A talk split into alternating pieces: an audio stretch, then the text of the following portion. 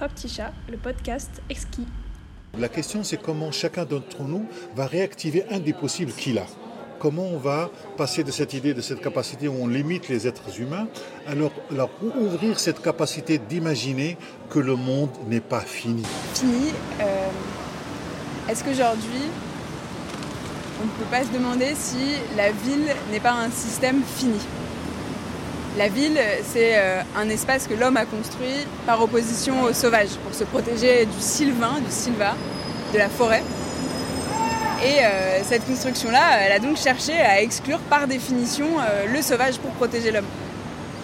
Mais aujourd'hui, dans la ville finie, donc qui est une ville qui a souhaité exclure le sauvage, est-ce qu'on ne peut pas se demander si la continuation de la ville ou la solution pour la ville, pour euh, continuer à être un espace viable, euh, c'est pas de euh, réintégrer du sauvage. Et moi, je me demande si la ville, justement, parce qu'elle ne s'est pas construite en opposition au sauvage, elle n'a pas la possibilité, dans son idée, d'intégrer le sauvage. Oui, parce que c'est paradoxal en fait.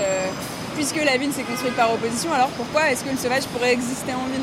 Le sauvage, de toute façon, existe en ville et arrive à émerger que ce soit par des formes, euh, on va du sauvage euh, connu, un peu primaire, c'est-à-dire le sauvage qu'on connaît, euh, ou le sauvage qu'on s'imagine, c'est-à-dire les animaux, les plantes, les renards qui fouillent dans les poubelles, les blaireaux, les ratons laveurs en Amérique du Nord. ça, c'est un, sauvage, on va dire, c'est le sauvage qui correspond à nos imaginaires du sauvage.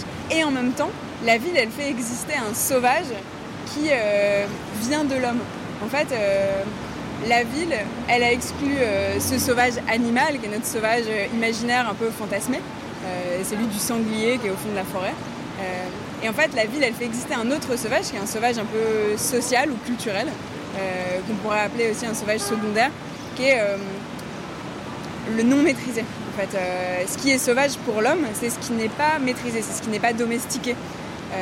c'est en fait l'inverse de la ville. Et à partir de là, on entre dans un sauvage culturel, c'est-à-dire euh, le sauvage n'est plus euh, le renard euh, qui a la rage, mais en fait le tag sauvage, la personne sauvage qui est la personne mal élevée ou même la personne qui répond pas aux codes et aux normes de la société. et donc en fait, ce sauvage secondaire, c'est un sauvage de la contre-culture. Et là, la ville par excellence fait émerger du sauvage.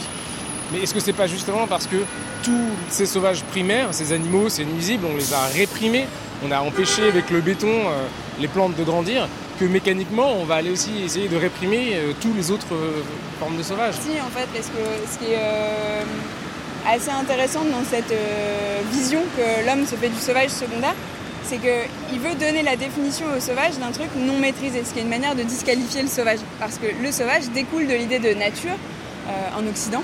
Et en fait, la nature contient des ordres et des organisations qui, sans l'homme, en fait, sont des écosystèmes fonctionnel, on pourrait même dire parfait presque. Euh, et euh, l'homme essaie de faire croire, de se faire croire que le sauvage c'est ce qui est désordonné et que lui il, aurait la clé de l'ordre. Donc on a deux ordres, deux organisations concurrentielles qui sont la ville qui est une forme de quintessence de l'organisation humaine et le sauvage qui est euh, en fait une organisation à part entière qui est aussi totalement fonctionnelle. Et aujourd'hui, ce qui se passe, c'est que dans la ville, on va essayer de réintégrer euh, de la systémique sauvage pour euh, faire des systèmes plus intelligents.